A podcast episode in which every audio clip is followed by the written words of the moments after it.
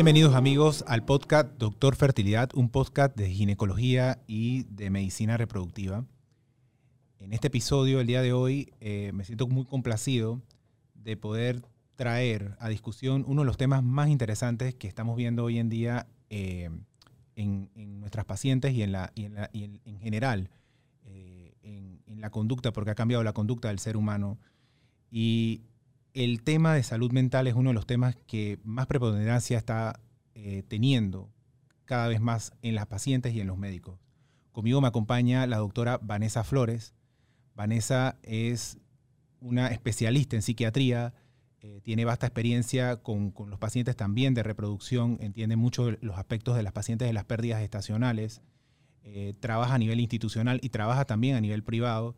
Y pretendo pues en, esta, en este episodio compartir con ella muchos aspectos que tienen que ver con esta área tan importante del manejo de las pacientes. Bienvenida, Vanessa. Gracias, Jorge, por la invitación. Gusto estar aquí contigo. Muchas gracias, Vanessa. Con todos los que nos escuchan. Eh, Vanessa, este, ¿qué tan importante piensas que es la salud mental a nivel de la paciente que, está buscando bebé y, durante el embarazo? ¿Qué, ¿Qué, tan importante piensan ustedes que es ese tema? Mira, la, la salud mental eh, realmente desde 1948 que la OMS ha definido salud en general, eh, no solamente ausencia de enfermedad, sino un bienestar que no solamente sea físico, sino mental y social. Entonces, la salud mental de, un individuo le permite eh, llegar a hacer mejores aportes a la sociedad y en general en su vida personal. Entonces, eh, a nivel de la parte de la mujer, hay que empezar a trabajar desde el embarazo, porque desde que el, ya el, producto tiene 22 semanas comienza a sentir las emociones de la mamá, ¿no? Entonces, desde antes, desde la adolescencia, cuando llegan a una consulta a verse con un ginecólogo, es importante tener estas intervenciones y, explorar en, en, las mujeres cómo está su salud mental. Es súper importante eh, porque a veces vemos en, la adolescencia, de ahí, desde los 14 años comienzan a presentarse síntomas de ansiedad, depresión y, a veces no se explora, ¿no? Porque está joven, está adolescente, tiene toda una vida por delante y no es así. Desde esas etapas tempranas hay que empezar a trabajar en la salud mental. Yo creo que se ha hecho como de un tiempo para acá, no sé si, o sea, eh, creo que es algo positivo, como ciertas campañas. Eh, ya uno ve campañas publicitarias en banners, en publicidad, este, en, medios de, visuales que son de promoción masiva, el tema de la salud mental, que tratando como de desmitificarlo, como de que, hey, o sea, es normal, es normal que así como tú puedes considerar que tienes un tema físico y vas a un médico para ayudarte con tu tema físico, pues debes acudir a ver un problema, un problema que te, que te, afecte a nivel mental, porque es una disfunción que te afecta familia, trabajo y todo, ¿no? Claro, o sea, hay que primero reconocer que las emociones son normales. Sentir eh, tristeza, enojo, ansiedad es normal. Pero cuando esto sobrepasa los límites, digamos, eh, que le llamamos normal, no es lo mismo si yo gradúo una, una, emoción de 1 a 10, tener una emoción de 10 a tener una de 2 o 3 que es mucho más manejable. Entonces, cuando las emociones son desbordadas, no me permite ver mi pensamiento, explorar un poco más allá, porque estoy desbordada. Entonces, todo esto, eh, estamos preparados para afrontar ciertas cosas en un momento, pero el cerebro se agota y comienza a generar sustancias en, el cerebro que van desgastando, incluso desgastando ciertas estructuras. El sistema nervioso, los neurotransmisores se van alterando. Entonces se produce una serie de cambios en el cerebro que hasta el cuerpo reacciona, ¿no? Tenemos una emoción, tenemos una conducta y tenemos reacciones en nuestro cuerpo. Y todo esto está asociado. Tú sabes que ahora que tú mencionas ese término de los, de los neurotransmisores, y aunque suene como que muy metido científicamente, es un tema que no todos los colegas lo manejan. De hecho, este, nosotros convivimos porque fuimos compañeros de, facultad, eh, aspectos de la psiquiatría que eran completamente diferentes a lo que yo he visto que ha evolucionado de un tiempo acá con respecto a ese mismo tema de, considerar la psiquiatría como que hay un aspecto bioquímico, fisiológico muy metido y que no es simplemente una ciencia de un doctor en, con un paciente en un diván y que tratas de lucurar cosas que él tiene en la mente, sino que tienes un desequilibrio que requiere tratamiento, como un diabético requiere un tratamiento, como un tema de tiroides requiere un tratamiento y como cualquier otra enfermedad requiere un tratamiento específico porque hay un tema fisiológico de fondo involucrado. ¿no? Claro, eh, e, el tema de, ir al psiquiatra en algunas personas sigue siendo tabú. Incluso está en el mismo gremio médico. A veces referir a un paciente y decirle, mira, tienes que ir al psiquiatra, eso es todo uh. un tema, ¿no? Porque ¿cómo le digo a ese paciente que tiene que ir a, atenderse, ¿no? Porque eh, lo ven de esta manera, pero cuando empiezas a entender... Eh, de otra forma, y, gracias que tenemos eh, fundaciones y tenemos mucha gente que está replicando la información, mucha gente joven, porque la psiquiatría es parte de la medicina. Entonces no lo, no lo veamos como una otra parte, sino que es el órgano del cerebro, así como está el cardiólogo, el corazón, el órgano reproductivo, o sea, es el cerebro el que tratamos. Y también está la parte genética. Está, Cada vez hay más estudios. O sea, la psiquiatría ha avanzado muchísimo en ese aspecto. Total, total. Em, tú sabes que nosotros hemos empezado a trabajar con los psiquiatras desde el aspecto, pues, de muchos aspectos que nosotros manejamos en nuestra práctica profesional, pues, que tienen que ver con desde la salud que llega el paciente, desde el tema propiamente del mismo tratamiento en sí y obviamente también del tema del duelo, que es algo que, cada vez más pues, pues estamos tratando de, hacer un manejo multidisciplinario con los, con los colegas un tratamiento de fertilidad este, es, es una carrera contra, un público en contra. Eh, existen una cantidad de, factores que están involucrados para que la cosa pegue. Hace unos 10 años atrás, este, la estadística estaba inclusive en nuestra contra, porque estábamos hablando de tasas de embarazo de 40%, 30% en los tratamientos de reproducción.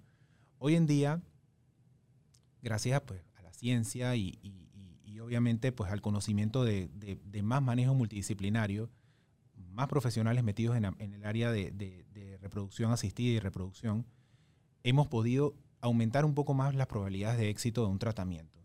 Pero aún así, tú tienes un tema de una falla. Y la falla duele porque, contra, hay dinero metido, hay emociones metidas, hay matrimonios metidos porque la gente eh, tripea de que, bueno, yo tengo, tenemos que embarazarnos porque es lo que va a hacer que este matrimonio funcione o, soy un fracasado social. Pero cuando tienes la falla, entonces tenemos un, tema porque a ese paciente hay que levantarlo. Y ahí, y ahí viene lo que, lo que yo quería comentar contigo. que recomendaciones tú manejas con los pacientes a nivel de falla de tratamiento, inclusive con nosotros? Porque uno carga, yo lo he dicho en otros, en otros episodios, uno carga mucho con la falla. ¿Qué recomendaciones tú le tienes a los pacientes, por ejemplo, que, se te envían a la consulta y, bueno, fallamos en el tratamiento? Obviamente hay otras oportunidades, pero ¿qué, se le, qué tú crees que es lo más importante que ellos necesitan eh, arriba para poder seguir adelante? Digo, primero que todo, cuando los pacientes llegan a atenderse, yo digo, wow, ¿cómo estará Jorge manejando todas estas cosas? A tener una buena salud mental. La mitad de mi, la mitad de mi consulta es, psiquiatría. Yo hubiera sido buen psiquiatra. Sí, eh, mira, se necesita eh, mucha empatía y, y, sobre todo también transmitirle al, al paciente, a la pareja que está llevando, eh, que vean sus expectativas realistas y yo siempre le digo en general a todos mis pacientes, mira las expectativas realistas, cuál es el mejor y el peor de los escenarios, porque la gente a veces no se prepara para eso.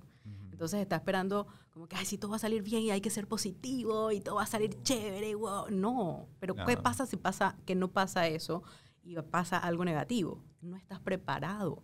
Entonces no lo voy a pensar porque entonces después no pasa. No, prepárate para los dos escenarios porque en la vida tú tomas decisiones. Eso es, por ejemplo, en una relación de pareja tú decides dejar a alguien y después tú dices, ay, me equivoqué. Bueno, hasta para la consecuencia de haberlo dejado, también me puedo preparar. Claro. Pero nadie está 100% preparado, uno no quiere que pase y menos son personas que están deseando mucho un embarazo. Entonces, claro, eh, todas las estadísticas indican que cuando hay una pérdida, o sea, se produce ansiedad y depresión. Y esto está combinado con la pandemia, porque ¿cuáles son las estadísticas más altas que hay ahorita? Ansiedad y depresión. Entonces, Exacto. tenemos eso en contra también. Por eso es que también se puede ver en la consulta mucho más, porque estas patologías están incrementadas en estos momentos de pandemia. Sí, y, el, clima de ansiedad, como dices tú ahorita mismo, de la pandemia no, no está contribuyendo. Y pues también hay un pensamiento existencialista. No sé si tú lo has percibido también. Este, yo hundo un poquito más en la, en la consulta con los pacientes, pues de lo, que, de lo que ellos perciben, de lo que hay ahorita sucediendo. Y siento una percepción muy subjetiva. No sé si a ti te pasa de que la gente siente pues que el mundo se está acabando y tengo que preñarme ya mundo se está acabando y tengo que comprar el apartamento ya. El mundo se está acabando y es, yo me voy a divorciar ya. antes que sea muy tarde. Antes que sea muy tarde porque yo no voy a quedar viviendo con esa man toda mi vida porque no la aguanto y yo tengo derecho a seguir porque el mundo se está acabando. entonces la gente tiene ese, ese chip ahorita y, y, entonces hay una ansiedad, siento, sobre medida por tratar de completar ciertas metas, ciertas cosas. Es la incertidumbre y no tenemos la certeza de cómo van a terminar las cosas y cómo va a ser todo. Vivir con la incertidumbre día a día de muchas cosas no es fácil. Es un tema de aceptación, conciliarse, tratarse bien a diario, porque es difícil. La mayoría de las personas quieren tener el control, pero lamentablemente hay cosas que vamos a tener control y otras que no. Exactamente. Así de fácil. Este, tú sabes que cuando, cuando uno tiene pacientes que tienen antecedentes de temas psiquiátricos, eh, ya sea que tienen depresión o, algún trastorno afectivo bipolar o diferentes temas psiquiátricos. Eh, en la misma ansiedad de ellas, de, poder llevar a cabo el embarazo y que el embarazo vaya bien, eh, yo tiendo a ver mucho, pues que de repente quieren descontinuarme los medicamentos y, asumen que, bueno, que esos medicamentos van a tener una interacción directa sobre el embarazo eh, yo quisiera saber tu opinión de eso, que cuando drásticamente te quitan los medicamentos, tú te quedas como que, pero ¿por qué? ¿Qué piensas de eso? Con los medicamentos en general hay un tabú increíble, ¿no? En, muchos sentidos. Primero porque, eh, como te digo, hay un historial de cosas que se vienen pensando previos. o historias que dice la gente. ¿Qué me dijo mi vecino? ¿Qué me dijo mi hermana? ¿Qué experiencia tuvo el, en el momento? Eh, recibió. Y cada persona es individual cómo le va a ir o qué decisiones vamos a tomar en un momento dado. O sea, podemos tomar eh, una decisión que, que la paciente se quede con un medicamento o podemos tomar la decisión, ¿sabes qué? Mira, tú ahorita en, durante el tratamiento adquiriste muchas herramientas, muchas fortalezas, mira, esto se solucionó, porque el ser humano es integral. Tenemos que ver que mejore biológicamente, psicológicamente, socialmente, su ambiente que mejore y la parte espiritual de cada persona también, ¿no? Entonces uno ve muchas cosas antes de decidir retirar el tratamiento, pero hay tabú en que si lo tomo va a afectar a mi bebé. Si lo tomo, esto puede eh, crear tal cosa, pero hay mucho más riesgo y siempre evaluamos riesgo-beneficio. Hay mucho más riesgo que ocurra eh, este, otras cosas asociadas a que una mamá sea depresiva y al final va a influir en el vínculo con su bebé a largo plazo. Y un mal vínculo va a influir en que tenemos un niño con alteraciones de conducta, problemas cognitivos, una serie de cosas que se dan después. Entonces, trabajar en ese punto para mí ha sido una experiencia muy buena eh, de trabajar en ese tiempo con, con las mamás. Y he visto los resultados de llevar un tratamiento y luego el vínculo que establecen. Entonces, un tratamiento bien llevado, eh, recomendado, adecuado, con la confianza, porque lo que hace que el, paciente se sienta seguro es la confianza con su médico. Si el paciente tiene confianza en ti, lo que tú le digas, lo va, a ir haciendo.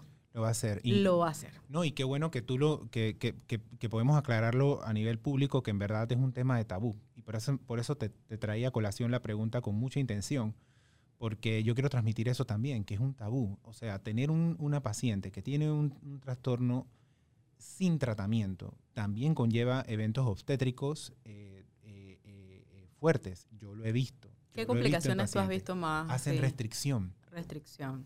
O sea, de una vez, o sea, uno ve este, ganancias ponderales que, empiezan a, a decaer y usualmente ese tipo de alteraciones de restricción, de alteraciones en los flujos, eh, eh, vasculares que le llega al bebé, lo asociamos en Panamá a trastorno hipertensivo del embarazo, pero resulta que esa paciente no tiene un trastorno hipertensivo del embarazo.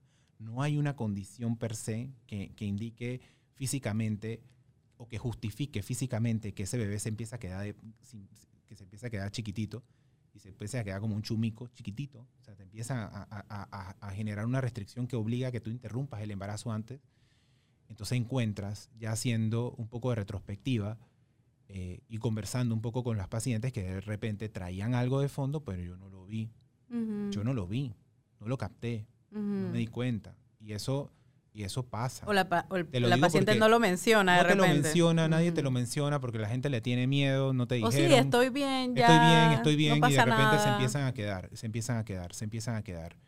Y, este, y yo recuerdo que, pues, que, que, las abuelas hablaban de la cabanga y que la cabanga podía este, matarte un bebé. O sea, las abuelas decían eso en el interior, te quedas como que, ajá, sí, cuento de, interior, ¿no? Pero en la vida real uno sí ve efectos en los bebés. Y este es algo que, que yo siento que como, como te decía hace un rato, o sea, la mitad del trabajo de nosotros también debe ser pues, buscar un poquito más allá, ahondar un poquito más allá para ver qué otras cosas ¿Y qué tabú tú ves en, los, en las pacientes? ¿Qué te dicen que usualmente? que ellas no van a tomar porque se vieron algún artículo en Google y que el doctor Google dice eso y que eso no me lo quiero tomar y que eso puede afectar a mi bebé.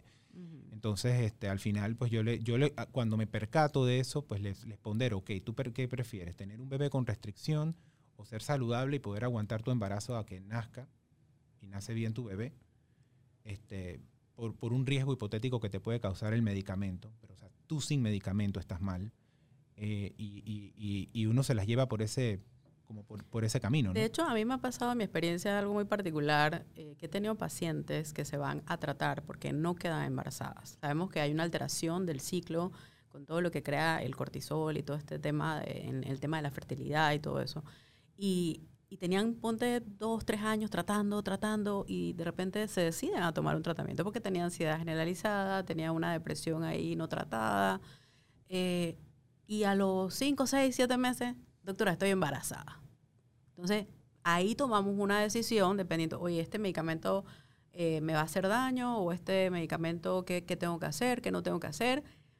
Si la paciente ha adquirido ciertas, como te dije, ciertas fortalezas, ciertas cosas, ha estado mejor, los síntomas han ido súper bien, yo puedo tomar la decisión de retirarlo, pero no retirarlo abruptamente. Todo tratamiento psiquiátrico debe ser retirado lentamente o sea, por un profesional. No es que, ay, sí, hazlo así, yo lo hice de esta manera. No, eso tiene sus pautas y tiene que llevar un monitoreo porque uno sabe qué hacer en esos momentos, qué sirve, qué no sirve. Entonces, eh, más que todo, no porque vaya a depender de ese medicamento, como muchas piensan, ah, es que sin ese medicamento no voy a estar bien. No, es que hay un efecto de retirada como cualquier medicamento en la mayoría que tú quitas. Los, los receptores están sensibilizados, hay que desensibilizarlos.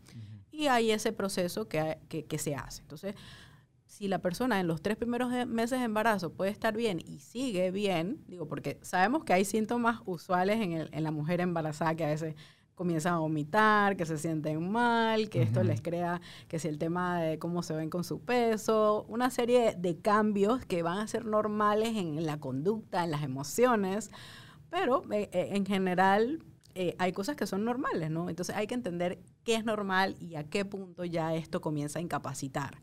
Porque si vemos a, una embarazada que no está teniendo una aceptación de su embarazo, que todos los días piensa que, no quiere vivir, que no quiere estar, que todos los días llora eh, constantemente sin parar, que nada le satisface, que no siente placer con nada, Digo, y todo esto va a depender de la situación que está viviendo también la persona, porque sabemos que una mujer embarazada puede estar ante miles de circunstancias y ya está en un estado vulnerable, y si está en una situación social que le está eh, estresando, pues esto va a ser mucho mayor.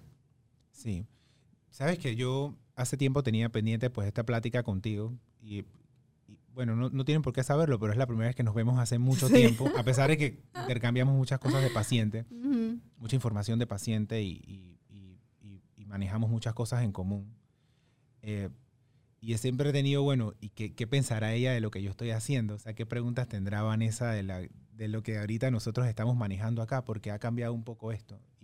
La, la, la, verdad es que cada vez pues, hay más gente eh, con muchos temas de ansiedad eh, de, índole social. ¿no? Tienes la ansiedad de, de concebir rápidamente, la ansiedad de que lo concebiste y que lo vas a perder, la ansiedad de cómo vas a llevar el embarazo y la ansiedad cuando ya lo tienes, de, si lo estoy criando bien o no.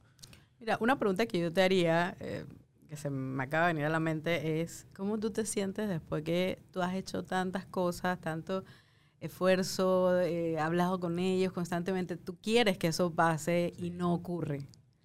Yo pienso ¿Cómo, que... ¿Cómo tú haces? Yo ¿verdad? pienso que, mira, Este, nosotros, nosotros somos profesionales que, desgraciadamente, a diferencia de otros profesionales, pues, este, tenemos que tener el fracaso eh, muy presente. O sea, esa, esa visión realista que tú planteaste hace un rato, de que, bueno, planteate que la cosa sale bien. No, tú te planteas la realidad, eh, pero con empatía.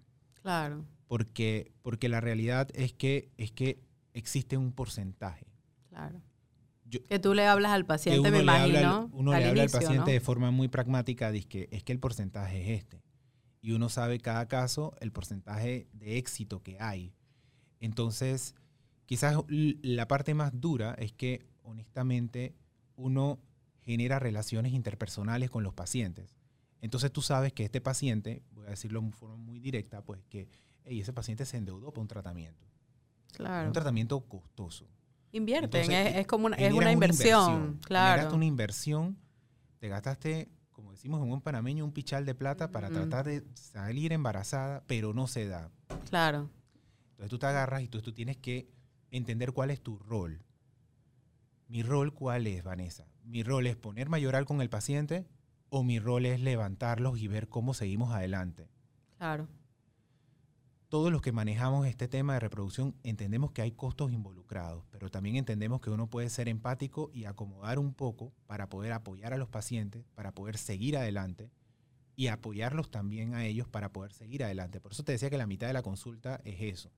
Y, y- y entender hasta dónde están tus límites, porque hay, hay pacientes que yo no los puedo levantar. Entonces, Vanessa, mira, ayúdame porque Claro. estoy tratando, pero, pero sé que no, no tengo las herramientas cognitivas, yo no, no Mm. forma parte de mi profesión llevarlos a decirle, levántate y vas a seguir adelante. Claro. Pero, pero es la forma como lo vemos.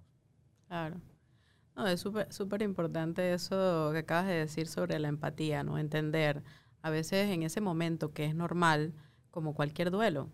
Tenemos que, un duelo puede durar hasta tres meses, en algunas personas hasta seis meses, otras personas un año. Claro que hay personas, es como ahora, en la pandemia, eh, algunas personas pueden desarrollar estrés postraumático, porque eh, tienen esa sensibilidad o esa predisposición, tanto genética, social, eh, pueden haber muchos factores.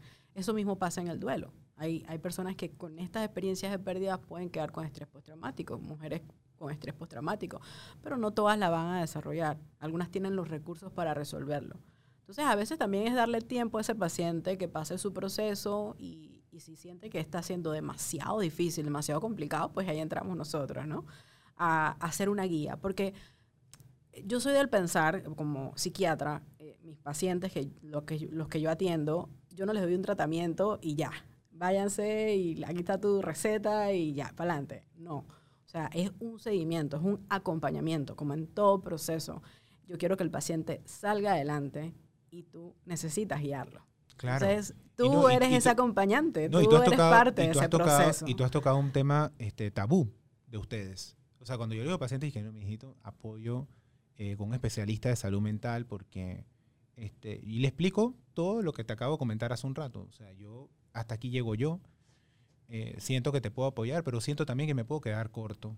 Claro. Y siento que hay cosas que de repente no puedo ver, no tengo la capacidad de ver que, que tú necesitas y necesito otro profesional. Pero me va a mandar medicamento, doctor. No necesariamente te va a mandar medicamento, pero ojo, si los necesitas te lo va a mandar. Claro. Y eso no me toca a mí. Eso le toca a, a- a- a mi colega profesional en el área de expertise definir. Y sabes qué, Jorge, como ha pasado veces que tú me dices, Jorge, ella necesita los medicamentos y no se los quiere tomar. Tú sabes que sí. Pacientes que me has dicho, ella lo y yo lo tengo que llamar, oye, ¿por qué no te los quieres tomar? Sí, mira, hay un tema ahí eh, particular que yo le menciono a los pacientes eh, y es que uno tiene que respetar también lo que quiere estar y está preparado el paciente para hacer. Porque si un paciente me dice, eh, no, doctora, yo no voy a tomar eso, voy a ir para el naturista. Yo, bueno, vaya ante el naturista y haga todo lo que le diga el naturista. Pero no puedo en el naturista, el psiquiatra, el brujo, el no sé qué, el- porque no voy a llevar una cosa bien. Entonces tú tienes que creer en lo que estás haciendo, en el proceso. Entonces, si tú vas a hacer ese proceso y te decides hacerlo, nadie puede meterle una pastilla a la fuerza a la boca a alguien. Y, eventualmente, cuando hacemos en algún momento que tenemos que colocar algún medicamento para una psicosis o algo, lo hacemos muy puntual, porque esa persona puede recordar que lo estamos engañando con un medicamento. Entonces, eh, este, hay que ganarte esa confianza del paciente y explicar, o sea, la explicación. Si un paciente te necesita la ayuda y tú le das una buena explicación, en un 90% vamos a ver que el paciente, o sea, la, persona, la mujer, hombre que acude en el momento, va, va a tender a hacerlo. O por lo menos lo va a intentar. Yo es que, bueno, ¿qué tienes que, que perder? Si tú sientes que no te funciona, lo dejas, lo retiramos, buscamos otras opciones. Hoy sabemos que eh, hoy en día hay personas que van a recibir bien un tratamiento y otras que no, a nivel genético. Para eso hacemos pruebas genéticas a veces de los medicamentos para ver qué le sirve mejor a su genética. Porque te vienen pacientes, no, yo tomé tal medicamento y me fue horrible y no sé qué. Yo sí, pero puede ser que ese medicamento no era para tu genética. Entonces tenemos que buscar otras opciones, porque con otra opción, y hay gente que se resta o, una mal, o lleva una calidad de vida mala por estos temas y no acudir a orientarse qué, es qué en realidad está pasando. Entonces, a veces, usualmente llega referido, oye, fulanita de tal me dijo que, que le ayudaste y, que esto le funcionó, yo quiero intentar de nuevo. Entonces, se dan la oportunidad de intentarlo. Entonces, recordar que hay una genética que todos tenemos y que no todos los va, nos va a funcionar la, lo, las mismas cosas. Incluso en la raza también. Hay mm, personas de, de, de, razas que van a requerir menos dosis, tal raza necesita esta dosis o tal raza responde mejor a tal tratamiento. Oye, eso está, eso está bien interesante. Eso es así. Eso está bien interesante, Vane. Ese tipo de panel que, que estás comentando, eso como... O sea, eso se hace... Genético. Se, hacen aquí en Panamá, se envían afuera pero se envía afuera el análisis, a Estados Unidos, a Entonces eso lo que, lo que busca es como tener un, tratamiento personalizado, es lo que entiendo. Correcto. Es parte como cualquier otra prueba que tú mandas a hacer de gabinete, por decirlo así, pero es genética y te permite tener un mapeo. No es sí o sí lo que va, lo que va a pasar, pero en un 90% nos va a ayudar es como ver un CAT cerebral, un, electroencefalograma. Yo no me voy a basar 100% para eso. Yo estoy veo mi historia clínica, veo los síntomas, veo muchas cosas, pero es una herramienta súper útil. Usualmente cuando dos o tres tratamientos no han funcionado bien, adecuadamente. Y una pregunta, ese tipo de, ese tipo de test, por ejemplo, ¿no, ¿no han cambiado la perspectiva de la psiquiatría en el sentido de los diagnósticos? Porque, porque los diagnósticos eran algo muy cuadrado, pero me pongo a pensar, que bueno, y si no es un desequilibrio de A más B y C, ese, ese es otro trastorno. bueno, eh, de hecho, en parte de, lo, de los estudios genéticos sale cuál eh, predisposición a enfermedades tienes, cuál es tu mayor riesgo de sufrir, y ahí salen las enfermedades mentales también. Riesgo de sufrir depresión, eh, en primera, o, estamos haciendo una serie de, diagnósticos diferenciales y le salen el genético como parte de lo que yo le mando en el momento, riesgo de, de trastorno bipolar, y está teniendo síntomas. Entonces, podemos basarnos eh, en estos temas. Entonces, lo que yo te decía al inicio, la psiquiatría ha avanzado muchísimo, eh, y, pero tenemos personas eh, en cierta manera que todavía les cuesta entender ciertas cosas. A veces personas de edad, ¿no? Yo con las personas que tienen cierta edad me tomo mi tiempo y a veces no van a atenderse o aceptan un tratamiento hasta que no están muy, muy mal. O sea, que ya iban con ideación suicida y que los hijos están muy preocupados y ya lo ponen entre 3 y 2. Y ya cuando pasa el mes, dos meses, ay, doctora, gracias, porque me Pero lo que pasa es que lo, que lo que tú hablas realmente cambia un poco este, o sea, la, la, misma percepción de todo, porque hay una, una evaluación objetiva de dónde tú estás. Te pongo un ejemplo. A nosotros teníamos una, una hormona que yo hablo mucho que se llama la hormona antimuleriana. Antes de la era de la hormona antimuleriana, este, tú examinabas y tú veías el, el, ovario y tú veías dos huevitos y tú decías, bueno, puede que no, no dé, no dé. Pero ya es diferente cuando la paciente está viendo una hormona antimuleriana que dice 0.00001 y que ella todavía aspira y que de repente tendré algo, ¿no? o sea, ya sabes dónde estás claro. productivamente porque hay un estudio objetivo. Entonces eso eso es bien interesante porque esos estudios objetivos realmente pueden ayudar a todos, porque realmente pueden ubicar a los pacientes a todos y uno puede prevenir antes de, de, hacer muchas cosas, decirle a esta paciente de verdad que cámbiale el enfoque. Cambiar el chip. Sí, ha, venido a hacer un gran aporte para la psiquiatría, de hecho. Entonces, eh, sabemos que un 80% es la historia clínica que hacemos con los pacientes y cuando vamos a decir un diagnóstico que está dentro de la clasificación internacional de las enfermedades, pero tenemos otros recursos que han aparecido que son súper útiles también. Entonces, trabajamos con muchas cosas. Muchos recursos. Y en ese sentido, eso, eso de integrar y, manejar multidisciplinariamente, que pues es, el objetivo del podcast, que básicamente tú has visto que eh, trato de generar eh, conversaciones con, con, a nivel multidisciplinario. Eh, por ejemplo, yo tengo un tema que, he tratado de un tiempo hacer cierta campaña con mis socios, igual también con, con, los colegas que lo, que lo comento, que es la parte de las pérdidas. Y mira que yo siento que una vez una paciente me es una paciente colega, tuvo una intimidad, pero nadie sabe quién es. Ella me dijo, Jorge, a mí lo que más me dolió cuando yo tuve la pérdida no fue la pérdida, sino fue que nadie me llamó al día siguiente para saber cómo yo estaba y, nada. Entonces, nosotros manejamos una pérdida desde el punto de vista médico como una paciente que la mandas y le haces un legrado. Y listo. Y listo. O sea, es un procedimiento quirúrgico de 20, 30 minutos y ¡pa! se acabó. O sea, no tiene un riesgo quirúrgico, por ende tú no, tú no concibes que el, día siguiente la paciente no comió o vomitó o la perforaste, o porque son cosas que tú las ves rápidamente. Entonces tú sabes que la paciente al día siguiente ya está bien. Vamos a decirlo médicamente, la paciente está bien.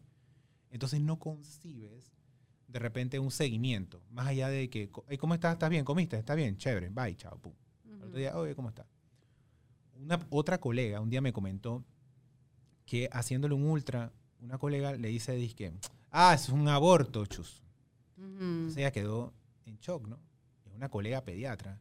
Dice, disque, wow, o sea, es que no tuvo, me la soltó así, Jorge. Entonces... Bueno, eso es cuando nos decían cuando no que no hablen en los pasillos gritando que los pacientes están ahí. Clásica, ¿no? Algo así. O sea, hay que tener algo así. Yo siento, entonces yo siento que, que, yo, que la gente que maneja eh, la parte de salud mental que está recibiendo esos pacientes está captando información que nosotros de repente no estamos viendo. Porque una cosa es que te duela porque el tratamiento no pegó, donde tú no sentiste un chichi creciendo dentro, donde tu cabeza no sabía si iba a funcionar o no.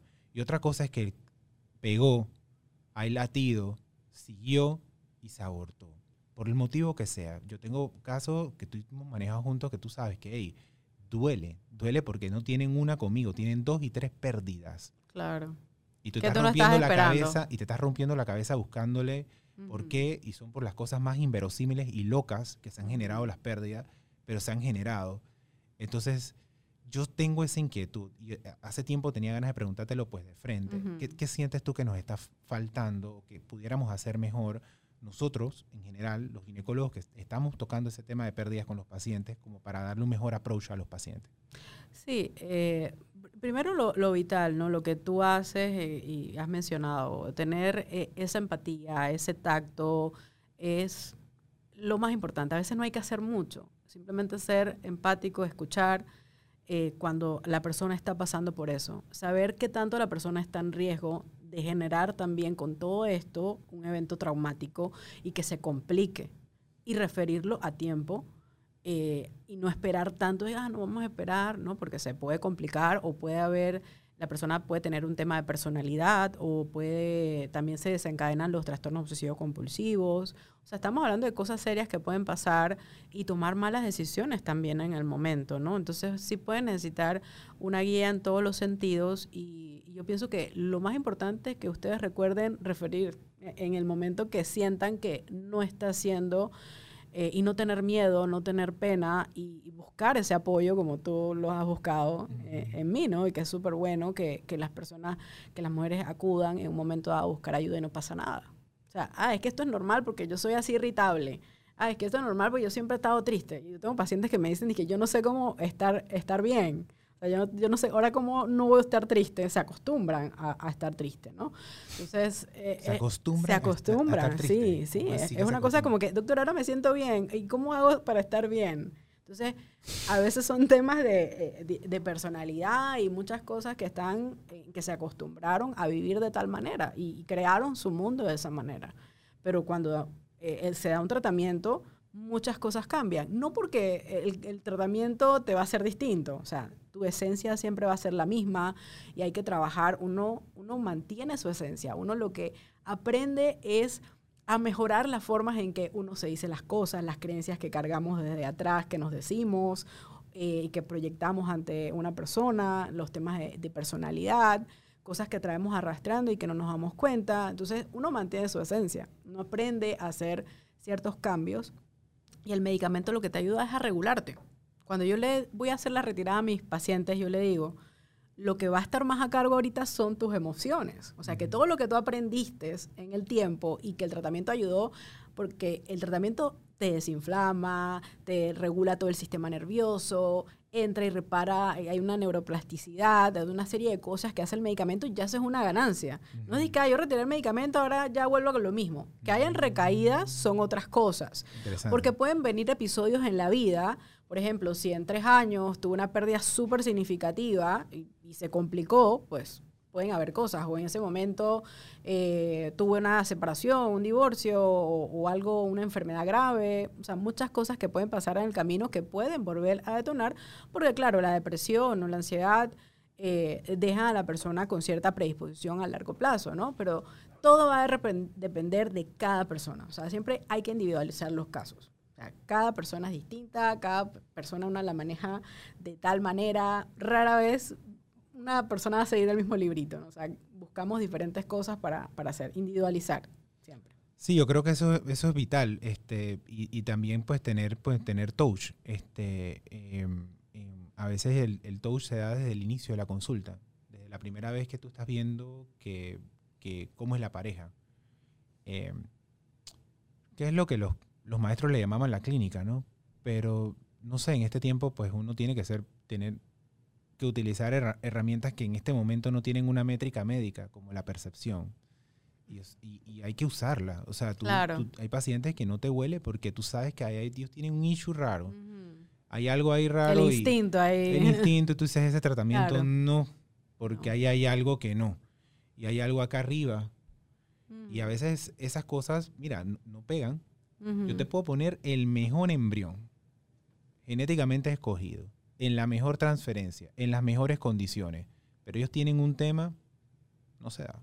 Es que así de fácil, mira, si una persona es, tiene un mal manejo de la ira, cada vez que tú tienes un mal manejo a la ira, eso tiene un costo a tu salud.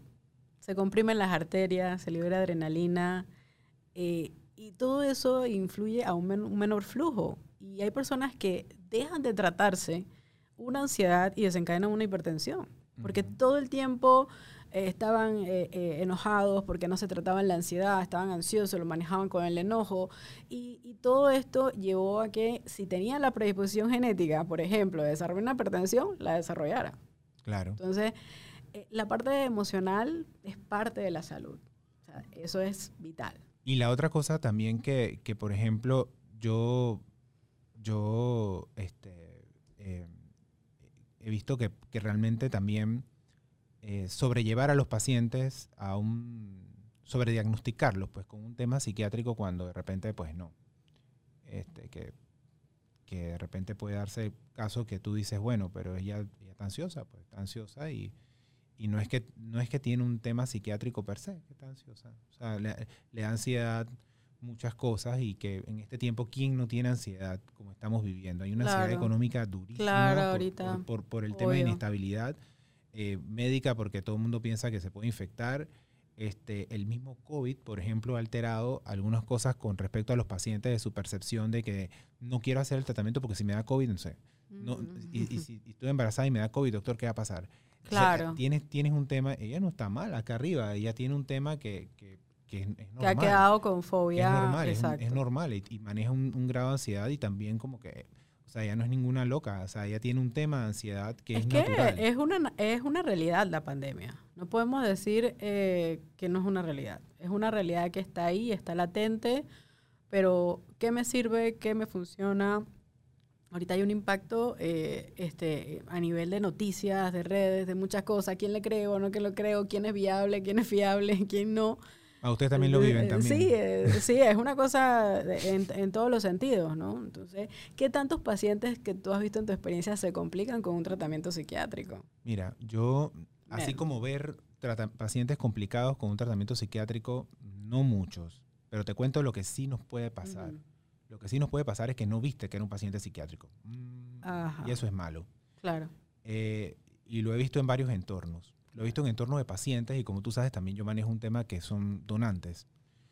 Eh, gracias a Dios en Panamá, te cuento dos anécdotas. Gracias a Dios en Panamá, pues yo ya cuando empecé a manejar el tema de donante tenía pues ya cierta experiencia eh, manejándolo fuera y manejándolo con varios grupos. Entonces ya uno es un poco más precavido pues al momento de, escoger a las chicas y, el momento de trabajar esa parte con ellas. Este, en un centro que no, yo no, en, el extranjero pasó, eh, cuando yo manejaba el programa de donantes con otros colegas, que una chica el día de la aspiración, o sea, el día que vas a sacar los huevos, agarró, se paró y se fue. Llena de huevos. Y hubo que después buscarla para ponerle hormonas, para disolverlo.